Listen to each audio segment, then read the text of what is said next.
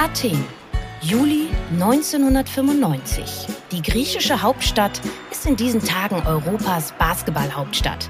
Gerade ist die Europameisterschaft der Herren zu Ende gegangen. Das basketballverrückte Griechenland hat die EM als Gastgeber begeistert verfolgt. Auch Olivera Vasic. Sie spielt selbst professionell Basketball beim Athener Club Pagrati. Ihre Wahlheimat Griechenland ist bei der EM auf Platz 3 gelandet. Ihr Geburtsland Jugoslawien hat gar den Titel geholt. Doppelte Freude für Olivera. Doch an einem heißen Sommerabend im Juli 1995 sind ihre Gedanken nicht beim Basketball, sondern bei dem Mann, der ihr an diesem Abend gegenüber sitzt.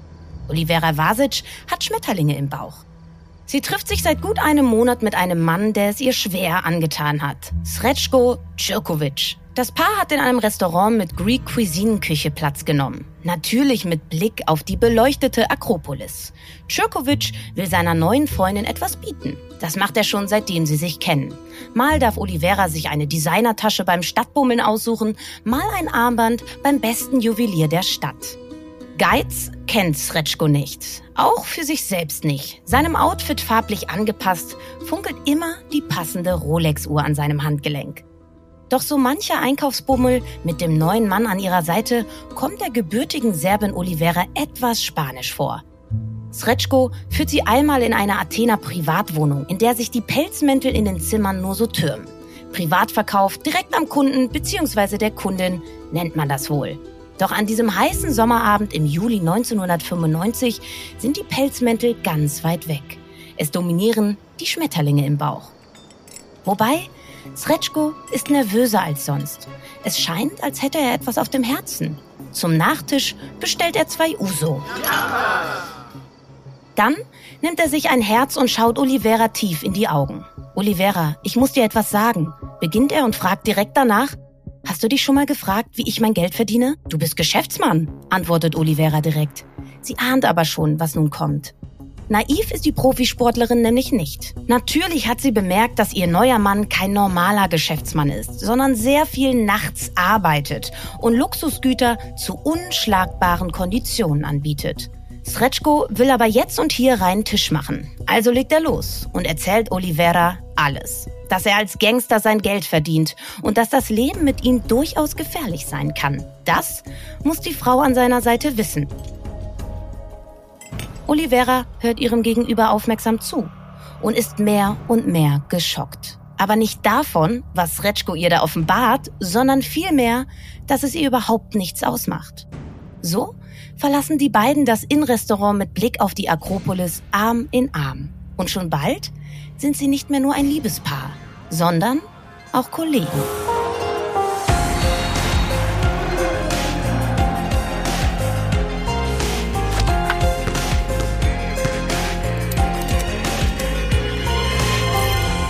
Sage damit herzlich willkommen zu einer neuen Folge von Playing Dirty. Zu einer Folge, die eigentlich sehr niedlich und herzerwärmend klingt, hinter der sich aber viele, viele skrupellose Verbrechen verbergen. Dieses Mal sogar über mehrere Länder koordiniert. Verbrechen international. Aber zu Playing Dirty gehört ja immer auch erstklassiger Sport. Und heute ein echtes Sportphänomen. Ihr habt euch doch sicher auch schon gefragt, wie kann es sein, dass gerade aus dem ehemaligen Jugoslawien so viele extrem gute Sportlerinnen und Sportler kommen? Und das in teilweise völlig unterschiedlichen Sportarten. Im Fußball, beim Tennis, Basketball, Wasserball, selbst im Skifahren. Mit sehr wenigen Einwohnern schaffen es Länder wie Serbien, Kroatien oder Slowenien immer wieder absolute Superstars im Sport zu präsentieren.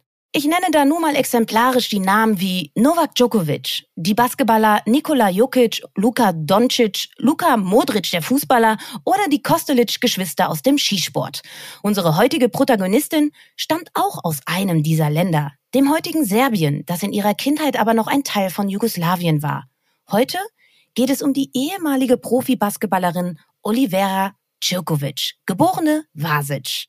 Daniel hat mir im Vorfeld der heutigen Folge schon verraten, dass er wirklich ein kleiner Balkanexperte ist. Äh, wie kommt es denn dazu? Dieses Phänomen begleitet mich wirklich äh, schon ein Leben lang, kann ich äh, wirklich sagen. Ich komme aus einem kleinen Dorf in Hessen.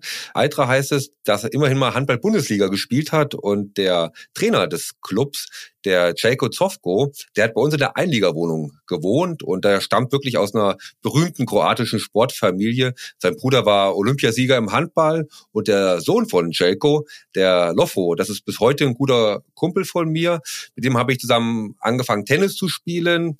Muss zugeben, der Lofo ist dann ein bisschen erfolgreicher gewesen als ich, hat äh, sogar mit Kroatien den Davis Cup gewonnen und da konnte ich wirklich schon als kleiner Junge die Mentalität des Balkansports aufsaugen und hautnah miterleben, hat mich auch in so im Denken vom Sport äh, einigermaßen stark geprägt und nochmal in dem absoluten Top-Top-Bereich bin ich dann äh, dazu gekommen, als ich das Buch, die Biografie von Novak Djokovic dem Tennis Super Superstar geschrieben habe und natürlich ähm, da auch nochmal mit ganz vielen Leuten gesprochen habe und ja, wie gesagt, das wirklich auf dem größtmöglichen Niveau nochmal äh, professionell äh, mir angeschaut habe. Wahrscheinlich, das stimmt schon, könnte ich mir äh, Balkansport-Experte auf die Visitenkarte drucken lassen. Na, dann sitzt ja jetzt hier der richtige Mann, ja, neben mir für unseren heutigen Fall. Und dann lass uns mal direkt loslegen genau. und abtauchen in das wirklich, wirklich verrückte Leben von Olivera Djokovic.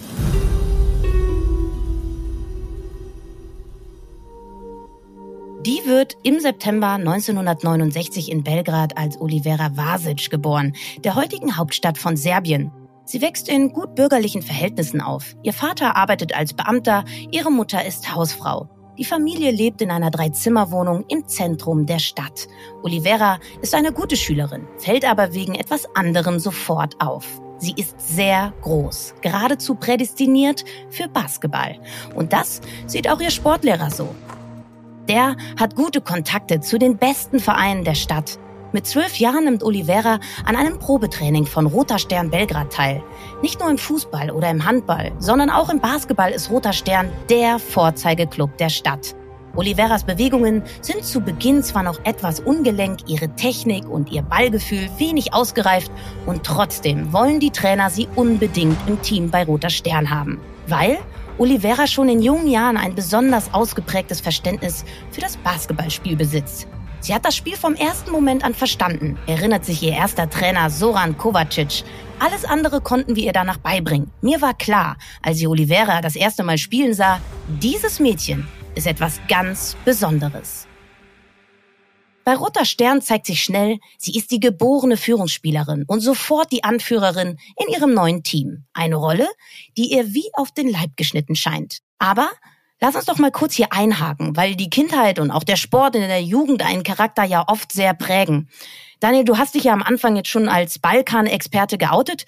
Wie muss man sich denn dann so eine Basketball-Kindheit wie die von Oliveira in Belgrad vorstellen? Ja sehr diszipliniert. Da bin ich mir sicher, dass das wirklich mit sehr viel Disziplin zu tun hatte. Ihre Kindheit, ähm, lass es mich mal versuchen, so auszudrücken, sozialpädagogische Konzepte hatten wahrscheinlich nicht oberste Priorität in ihrer Kindheit. Wir sind ja da in den Mitte der 70er Jahren immer noch und Sport war natürlich auch als Mittel sehr beliebt um die Überlegenheit gegenüber dem Westen auszudrücken. Das kennen wir natürlich auch noch aus der ehemaligen DDR. Und dann natürlich auch eine Möglichkeit war der Sport für Familien, für junge Talente den sozialen Aufstieg zu schaffen, sich aus ärmeren Verhältnissen nach oben, ja im wahrsten Sinne des Wortes, zu spielen und ich glaube auch, dass das natürlich auch nochmal oft eine besondere Motivation gewesen ist. Und der Sport war für Oliveira und auch für andere Talente, glaube ich, somit von sehr frühem Alter an sehr, sehr präsent und wirklich das bestimmende Teil der Jugend, der Kindheit gewesen. Und die Schule, glaube ich, damit ist oft in das zweite Glied gerückt. Und das war mit Sicherheit dann auch bei Oliveira so gewesen. Ja, und Olivera, die beschreibt ihre Kindheit aber gar nicht als hart oder karg, auch wenn es so in die eine oder andere Erzählung besser passen würde. Olivera beschreibt ihre Kindheit als glücklich und warm. Sie fühlt sich sehr geborgen bei ihren Eltern und vermisst nichts. Besonders zu ihrem Vater hat sie ein enges Verhältnis. Er sagt seiner Tochter immer wieder, dass sie im Leben alles erreichen kann und dass es für sie als Frau keine Grenzen gibt. Eine durchaus progressive Einstellung für einen Vater Anfang der 70er Jahre in Jugoslawien. Auch in den Jugendnationalmannschaften mischt sie mit. 1988 gewinnt sie die Bronzemedaille bei der U18-Europameisterschaft in Bulgarien. Sie ist nun ausgewachsen und misst respektable 1,93 Meter. Mit dieser Größe wird sie hauptsächlich auf der Position der Centerspielerin eingesetzt. Also die Spielerin, die unter dem Korb abräumt, für einfache Punkte und Rebounds sorgen soll. 1992 wechselt sie nach Griechenland zu Pagrati. Für Sportler in Jugoslawien ist ein Wechsel ins Ausland als eines der wenigen Länder hinter dem eisernen Vorhang möglich. Sie kann ihrem Beruf als Basketballerin in Athen nachgehen und trotzdem immer wieder in ihre Heimat nach Belgrad und zu ihrer Familie zurückkehren. Dank dieser Privilegien lernt sie 1995 aus Srečko Čirkovic kennen, wie wir ja in unserer Anfangsszene gehört haben. Ihr wisst noch? Da sitzt Olivera mit ihrem neuen Freund Srečko im Juli im sommerlichen Athen beim romantischen Dinner. Nach diesem Abend geht alles ganz schnell. Olivera steigt in die Geschäfte von Srečko ein und kümmert sich vor allem um den Verkauf von geklauter Designerware. 1996 heiratet das Paar. So Nikolas kommt nur wenige Wochen später auf die Welt. Doch so schnell die Liebe gekommen ist, verfliegt sie auch wieder. Olivera, die den Namen Tschirkovic ihres Ex-Mannes behält, ist ab sofort alleinerziehende Mutter. In ihrer Heimat ist zu diesem Zeitpunkt die politische Situation schon eskaliert. Seit Jahren liegt das Land im Clinch mit dem Westen, vornehmlich wegen der Ansprüche Serbiens an den Kosovo, die das Regime in Belgrad um Präsident Slobodan Milosevic auf brutalste Weise durchsetzt. Der März 1999 ändert dann wirklich alles, auf dramatischste Weise. Nicht nur für Olivera Djokovic, sondern auch für ihre Eltern, ihre Mitspielerinnen und alle anderen Einwohner in ihrer Heimat. Hier ist das erste deutsche Fernsehen mit der Tagesschau.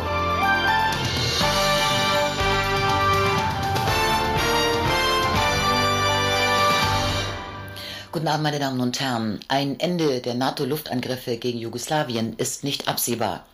Die Allianz will sie so lange fortsetzen und notfalls noch verstärken, bis Präsident Milosevic im Kosovo-Konflikt einlenkt. Dafür gibt es aber bis zur Stunde keinerlei Anzeichen. Wir wollen hier nicht auf die politischen Gründe und Verantwortlichkeiten eingehen, aber es lohnt sich, diesen Teil der jugoslawischen Geschichte mal genauer anzuschauen, weil man dann auch viele aktuelle Ereignisse in der Region besser einordnen kann. Eine komplexe politische Einordnung und Diskussion würde unseren Rahmen hier bei Playing Dirty jedoch sprengen.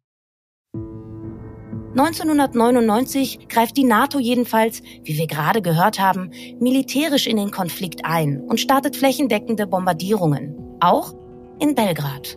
Wie gesagt, wir wollen uns an dieser Stelle auf die konkreten Auswirkungen auf die Menschen konzentrieren.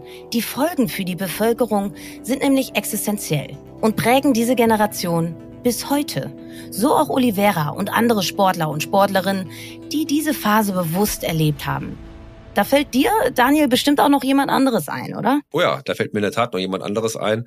Da wäre ich wieder bei Tennis-Superstar Novak Djokovic, bei dem ich ja für mein Buch da wirklich sehr viel drüber recherchiert habe, mit Leuten gesprochen haben. Das fällt nämlich genau auch in diese Zeit rein. Also als Teenager muss Djokovic nämlich in diesen Nächten, von denen wir gerade gehört haben, immer wieder vor den Bomben flüchten. Und einmal wäre er fast sogar von seinen Eltern getrennt worden und das sind ganz dramatische Szenen gewesen, bis sich dann die Familie wiedergefunden hat und der äh, kleine Novak da musste vor den äh, herabstürzenden Bomben nachts irgendwie sich in Sicherheit bringen. Also das ist, glaube ich, wirklich was, das vergisst man einfach nicht und das prägt wirklich äh, eine Familie, kleine Kinder natürlich auch extrem.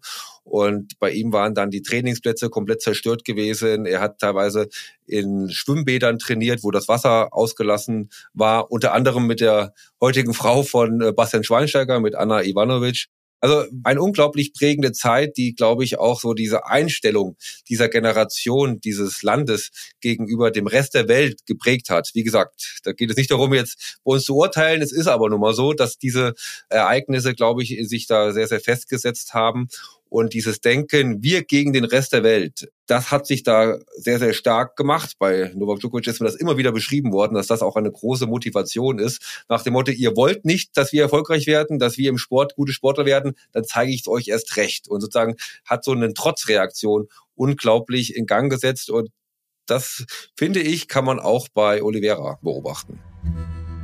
Ja, und Olivera Djokovic ist in dieser Eskalation ja kein Kind mehr, äh, wie Novak Djokovic. Ganz im Gegenteil, sie hat ja bereits ein eigenes Kind, ihren Sohn Nikolas. Und ihre Sportkarriere steht nicht in den Startlöchern, sondern sie liegt schon in den letzten Zügen. Das weiß natürlich auch Olivera. Inmitten der Kriegswirren und den Trümmern baut sie ihr eigenes kriminelles Business auf, verkauft immer mehr Luxusware in Serbien.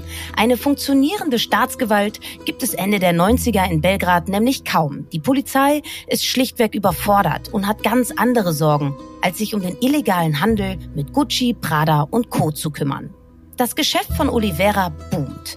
2000 beendet sie ihre Basketballkarriere, wechselt in das Management ihres Heimatvereins Roter Stern Belgrad und sammelt auch hier wichtige Kontakte für ihr neues kriminelles Kerngeschäft. Zu ihren Kundinnen gehört schnell die noch vorhandene politische wie gesellschaftliche Elite Belgrads. Hauptsächlich PolitikerInnen und SportlerInnen zeigen starkes Interesse am Angebot von Oliveira. An guten Tagen macht sie fast 50.000 Euro und kann schon bald die Nachfrage nicht mehr so leicht bedienen. Sie will daher expandieren. Dafür braucht sie aber mehr Ware, mehr Wohnungen und noch mehr Komplizen. Olivera verkauft die Luxusgüter nur noch selten selbst. Sie ist hauptsächlich mit der Organisation beschäftigt. Um sie herum bildet sich eine Bande, die immer professioneller vorgeht. Und im Laufe der Zeit kommt sie auch immer mehr mit Männern in Kontakt, die zu der sogenannten Pink Panther Bande gehören. Pink Panther? Ja, das klingt ja erstmal ziemlich süß. Aber mit wem haben wir es da wirklich zu tun, Daniel? Da haben wir es mit einer international agierenden Verbrecherbande zu tun. Das klingt weniger süß. Nee, das heißt dann, so wirklich süß ist es dann in der Tat nicht mehr. Was aber wichtig ist, glaube ich, in dem Zusammenhang, dass es keine zusammenhängend agierende Bande ist. Also das ist kein fester Zusammenschluss von äh, Verbrechern, die immer wieder sich treffen und sozusagen als Organisation die Verbrechen begehen. Also es ist keine Mafia, wenn man das vielleicht darauf unterbrechen will, sondern eher ja ein soziales Netzwerk. Also man organisiert sich für bestimmte Taten immer wieder neu und sucht sich neue Teams und man hat natürlich Kontakte, man weiß ja, der kann das, der kann das und dann äh, findet man sich neu zusammen, aber es ist wie gesagt eben kein fester Zusammenschluss. Die Pink Panther spezialisieren sich relativ schnell auf Schmuck, weil sie da glaube ich die größten Erfolgsmargen kassieren und gehen danach, nach diesen Verbrechen aber immer wieder auseinander. Ja, vielleicht kann man so sagen, so eine Projektbande vielleicht, die sich sozusagen von Projekt zu Projekt neu zusammenschließt. Und die Mitglieder dieser Bande, so kommt, glaube ich, ja auch Oliveira da mit stark in Kontakt, die stammen eben hauptsächlich vom Balkan aus dem dann ja schon ehemaligen Jugoslawien. Und warum Pink Panther? Also woher kommt der Name? Den Namen haben sich nicht selber gegeben, die Bande, sondern der Name kommt von Scotland Yard Beamten. 1993 ist in London ein Juwelier groß ausgeraubt worden und da wurden Diamanten im Wert von, glaube ich, fast einer halben Million Pfund gestohlen und die wurden in so einem Behältnis, in so einem Tiegel für Gesichtscreme versteckt und diese Taktik oder dieses Versteck sieht man eben 1963 in einem Pink Panther Film. Und da haben die Beamten die Verbindung hergestellt und sich so den Namen ausgedacht.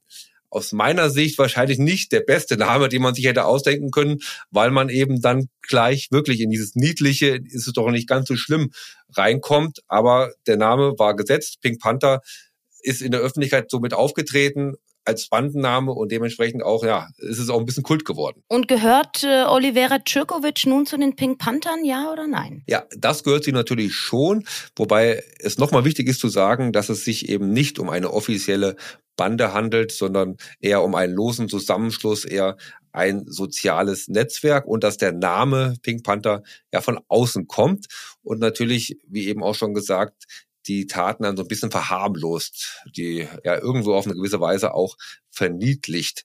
Und dieses Narrativ haben dann auch die Pink Panther selber und auch Oliveira angenommen und haben sich so ja als eine Art Robin Hood inszeniert. Angeblich hätten sie nur nach bestimmten Werten gehandelt, sie hätten nur Reiche überfallen, Juweliere, denen es ja sowieso nicht wehtut, es darf keine Verletzten geben. Also als würde man ja, jetzt überspitzt formuliert sogar noch was Gutes tun und finde ich da natürlich auch ein bisschen außen vor lassen, dass sie jetzt ja nicht den Armen gegeben haben, sondern die selber gegeben haben und natürlich selber dann damit reich geworden sind und da natürlich der altruistische Ansatz doch relativ stark in Zweifel zu ziehen ist, wie ich zumindest finde.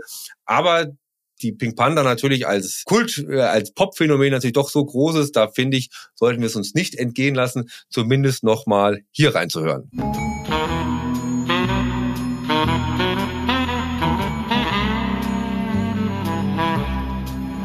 Und ob nun bei den Pink Panthern oder nicht, für noch mehr Profit passt die Serbin auch ihr Geschäftsmodell an.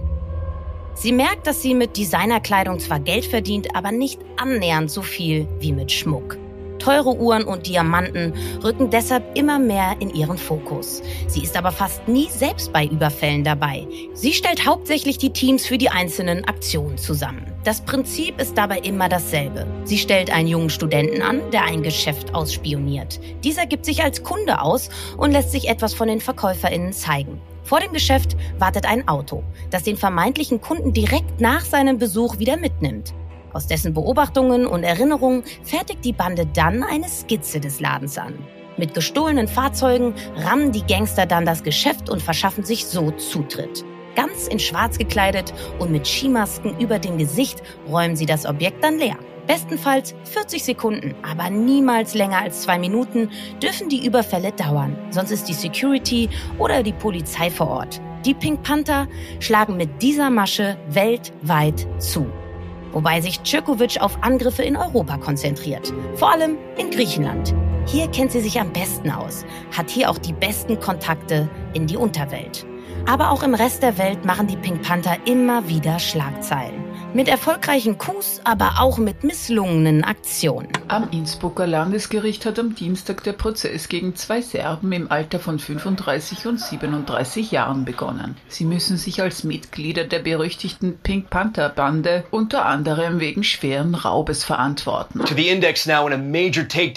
Erfolg für die Polizei bei einer großen Razzia in Spanien. Die Polizei verhaftet fünf mutmaßliche Mitglieder der berüchtigten Pink Panther Bande bei einem Juwelenraub in Barcelona. Die Bande Bande ist für mindestens 380 Raubüberfälle auf der ganzen Welt verantwortlich und ist dafür bekannt, Autos und Motorräder in Einkaufszentren zu benutzen. Ein mutmaßliches Mitglied der Pink Panther Bande wurde von der Polizei in Südfrankreich verhaftet. Der Verdächtige hatte in der Stadt Bedaride in der Provence in einer mit Überwachungskameras ausgestatteten Villa gewohnt. Rund 20 bewaffnete Polizisten umstellten das Haus und nahmen den Mann fest. Irgendwann ist aber auch die Glückssträhne für Olivera Djurkovic beendet. 2006 gelingt ihr nach einem Überfall auf eine Cartier-Filiale in einem Luxushotel zwar noch die Flucht nach Kreta, allerdings hat sie gemeinsam mit ihren beiden Komplizen zu viele Spuren hinterlassen. Ihr kann mit Hilfe von DNA-Proben ein direkter Zusammenhang zu der Tat nachgewiesen werden. Außerdem ist sie auf einem Überwachungsvideo ohne Maske zu erkennen. Olivera muss für zwei Jahre und acht Monate ins griechische Gefängnis. Eine Erfahrung, die vieles in ihr bewirkt, aber sie nicht aus der Kriminalität führt. Zu ihren ersten zweieinhalb Jahren Gefängnis sagt sie, das Gefängnis macht aus Kriminellen Schwerkriminelle. Es ist wie eine Kontaktbörse. Ich kam mit noch besseren Kontakten heraus als zu der Zeit davor. Sie kommt auf Bewährung raus und ist danach tatsächlich aktiver als jemals zuvor. So viel mehr Geschäfte bergen aber auch immer mehr Risiken. 2012 bemerkt die Polizei in Athen, wie zwei Männer mit Perücken in der Nähe eines Juweliergeschäfts lauern. Sie sprechen die beiden Männer an, diese ergreifen sofort die Flucht. Ein Mann zückt eine Waffe und schießt auf die Beamten. Die feuern zurück und treffen den Schützen dreimal am Bein. Die Männer werden festgenommen. Wegen der Schüsse auf die Polizisten droht einem von ihnen eine lebenslange Haft. In der Hoffnung, die Strafe mit seiner Aussage zu reduzieren, verrät er Olivera, nennt sie als Drahtzieherin der Aktion. Die Polizei fährt zu ihrer Wohnung. Dort findet sie Masken, Perücken, Waffen und gefälschte Ausweispapiere. Nicht gerade vorteilhaft für eine Frau, die in Griechenland nur auf Bewährung aus dem Gefängnis ist. Olivera Cirkovic wird festgenommen. Und jetzt will die griechische Justiz an ihr ein Exempel statuieren. Die ehemalige serbische Basketball-Nationalspielerin wird wegen 200 Überfällen angeklagt. Im Gefängnis Korydallos, dem größten Gefängnis in Griechenland, wartet sie auf ihren Prozess. Ihr droht lebenslange Haft. Aber das will sie auf keinen Fall akzeptieren. Sie plant ihre Flucht, organisiert Fluchthelfer. Im Gefängnis hat sie angefangen zu malen und erhält die dafür notwendigen Farben immer ins Gefängnis geliefert. Einer der Farbenboten ist im Juli 2012 gleichzeitig auch ihr Fluchthelfer. Er kommt in den Verwaltungsraum des Gefängnisses, den Olivera verschönern soll. Er stellt die Farben ab. Auf ein Zeichen von Olivera schlägt er die Wache bewusstlos. Er und Cirkovic verlassen den Raum. Mit dem Schlüssel der überwältigten Wache und einer Pistole in der Hand gelangen sie von Tür zu Tür und letztlich bis vor die Tore des Gefängnisses. Dort warten zwei Motorräder und brausen mit Olivera und ihrem Helfer davon. Als der Alarm im Gefängnis losgeht, ist sie schon längst über alle Berge. Olivera Cirkovic will zurück in ihre Heimatstadt Belgrad. Schließlich wartet dort auch ihr Sohn Nikolas. Dafür muss sie aber noch einiges organisieren. Immerhin liegen gleich zwei Grenzen vor ihr, die sie passieren muss. Also macht sie sich über Nebenstraßen und spärlicher bewachte Grenzübergänge auf den Weg und hat Helfer an den Grenzen, die bei einem bestimmten Kennzeichen beide Augen zudrücken. Auch diese Flucht gelingt. Fast eine Woche nach ihrer Flucht aus dem Gefängnis erreicht sie Belgrad. Dort warten zahlreiche Pink Panther auf sie. Und noch viel wichtiger, auch ihr Ex-Mann mit dem gemeinsamen Sohn Nikolas.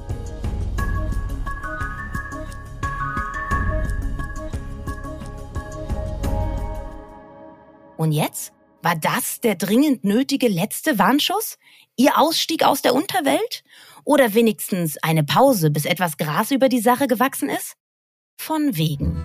Olivera Cirkovic macht wieder genau da weiter, wo sie aufgehört hat und plant ihren nächsten Raubüberfall besonders dreist. In Griechenland, in Athen, als wolle sie dem Land sagen, hey ihr Griechen, gegen mich habt ihr sowieso keine Chance. Sie setzt auf den Überraschungseffekt. Eine Frau, die in Griechenland aus dem Gefängnis ausgebrochen ist, wird doch mit Sicherheit überall hingehen, aber nicht zurück nach Griechenland. So frech kann niemand sein. Olivera Cirkovic kann. Am 26. November überfällt sie mit mehreren Komplizen ein Juwelier in Athen. Aber die Griechen sind dann doch nicht chancenlos. Die Aktion fliegt auf, die Verbrecher werden schnell enttarnt und Olivera Cirkovic wieder festgenommen. Sie kehrt zurück in das Hochsicherheitsgefängnis Korydallos. Diesmal haben die Wachen aber ein besonderes Auge auf die Serbin. Noch so eine Peinlichkeit für die griechische Justiz soll unter allen Umständen vermieden werden. Im Prozess führen Dutzende bewaffnete Polizisten die Angeklagte in den Saal. Und auch beim Strafmaß ist man in Athen dieses Mal so gar nicht zimperlich. Olivera wird zu 32 Jahren Haft verurteilt. Das ist ein halbes Menschenleben. Aber Olivera hat Glück. Dank einer Reihe guter Anwälte sitzt sie nur fünf Jahre davon ab und profitiert zudem von einer groß angelegten Generalamnestie gegen ausländische Straftäter in Griechenland. Auf diese Weise will das Land die Belastung in den Gefängnissen reduzieren. Daniel, mit einem ähnlichen Verfahren hattest du ja auch schon mal zu tun. Ich meine jetzt nicht privat, ja, das sollte ich vielleicht noch mal kurz erwähnen, äh, sondern beruflich. Ja, man weiß ja nie, gut, dass du es erwähnst, aber in der Tat privat noch nicht, beruflich schon. Das erinnert mich sehr, sehr stark an den Fall Boris Becker, als er in England im Gefängnis gesessen hat. Er hat auch von einem Verfahren profitiert und durfte deswegen das Gefängnis in England relativ schnell wieder verlassen mit der Bedingung natürlich, dass er nicht mehr in das betroffene Land einreisen darf. Also er darf nicht mehr in England einreisen, ist dann in England auch unter Bewährung. Das ist natürlich so ein bisschen ein Spezialfall, auch juristisch ein bisschen kompliziert. Im Rest der Welt gilt er nicht als auf Bewährung.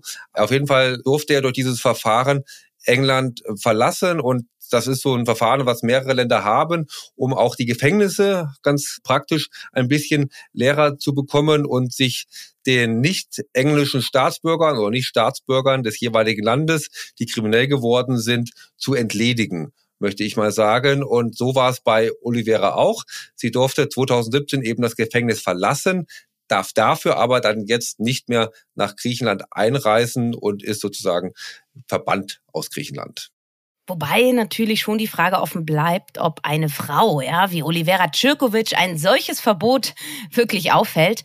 Aber sei es drum. Entscheidend ist, dass Olivera Cirkovic seit 2017 wieder frei ist. Und nach allem, was wir wissen, ist sie seitdem auch nicht mehr straffällig geworden. Die Königin der Pink Panther scheint in Rente gegangen zu sein.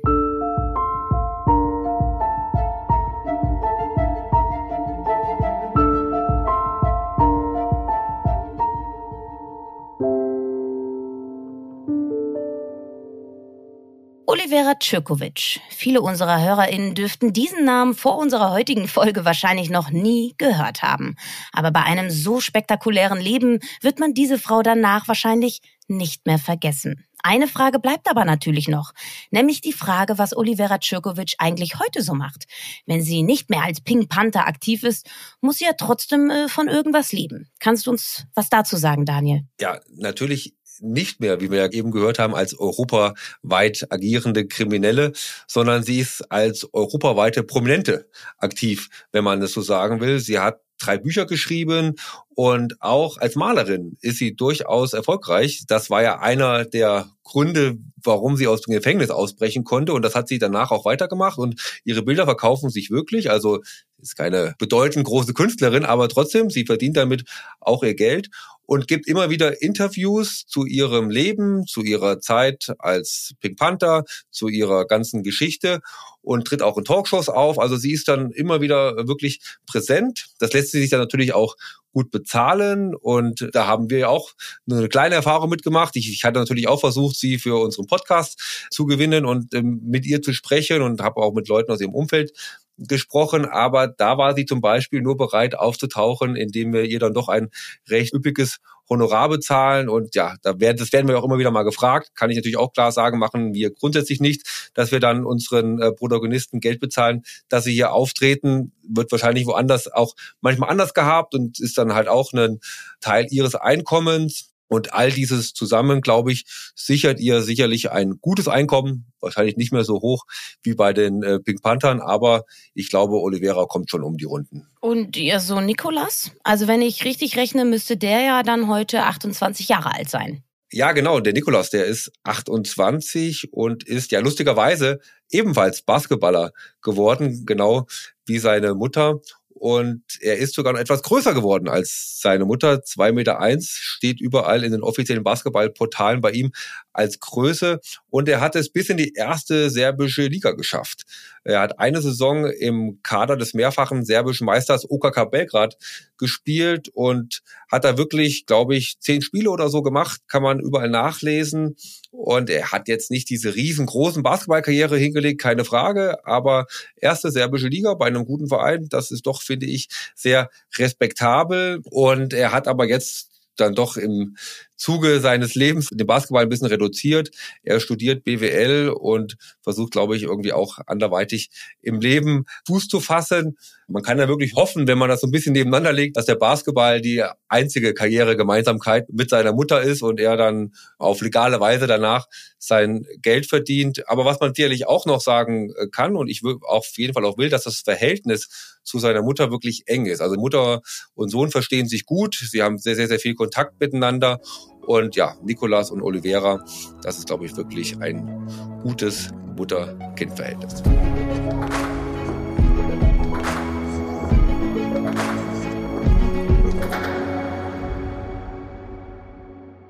So, auch wenn man das bei ihrer Kriminalakte vielleicht jetzt nicht sagen sollte, aber mir hat der Fall richtig viel Spaß gemacht. Endlich mal kein Mord. Yay!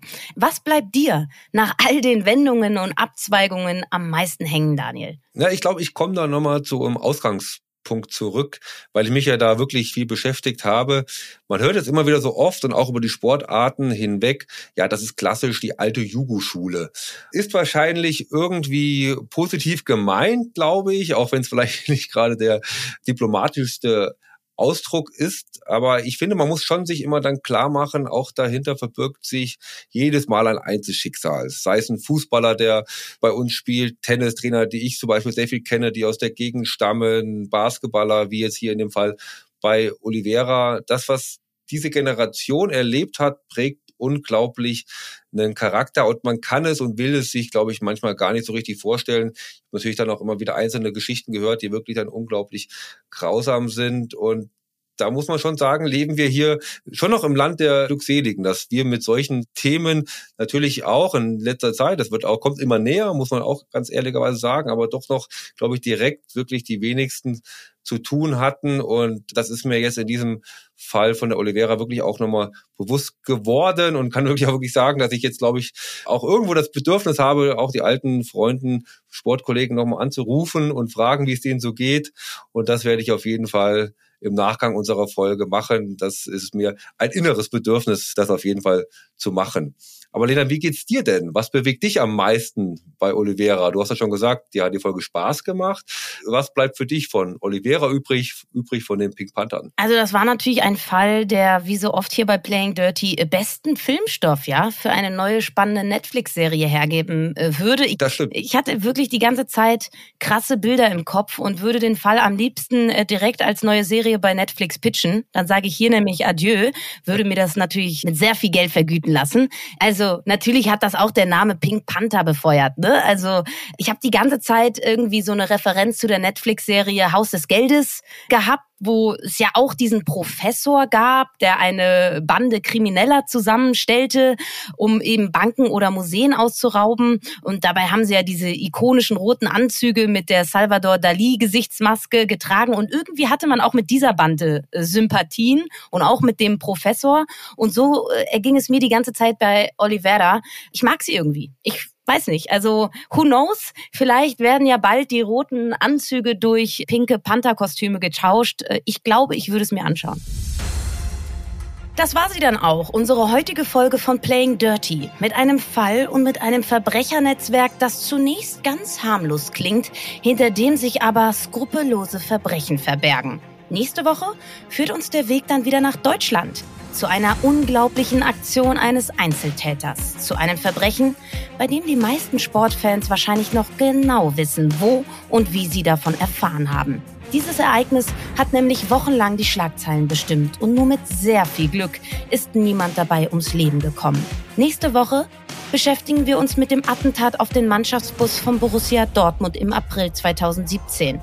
Wir schauen uns an, wie sich der Anschlag genau abgespielt hat, was er mit den Spielern und dem gesamten Verein gemacht hat und wer hinter dieser feigen Aktion gestanden hat. Daniel und ich freuen uns also, wenn ihr nächste Woche auch wieder mit dabei seid. Bis dahin, tschüss und wir hören uns.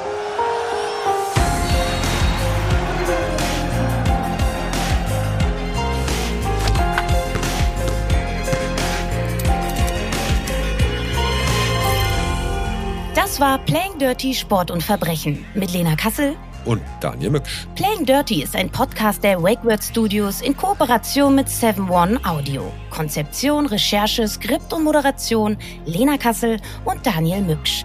Redaktion WakeWord Stefan Rommel und Johanna Steiner. Produktion WakeWord Felix Stäblein. Projektleitung WakeWord Annabel Rühlemann. Executive Producer WakeWord Sven Rühlicke und Ruben Schulze-Fröhlich. Partnermanager 7-One Audio Felix Walter. Euch gefällt Playing Dirty? Ihr seid bei jeder Folge dabei? Dann habt ihr Playing Dirty bestimmt abonniert und wir freuen uns, wenn ihr mit dem Podcast Spaß habt, ihn liked und bewertet. Und nicht vergessen, die Glocke zu aktivieren.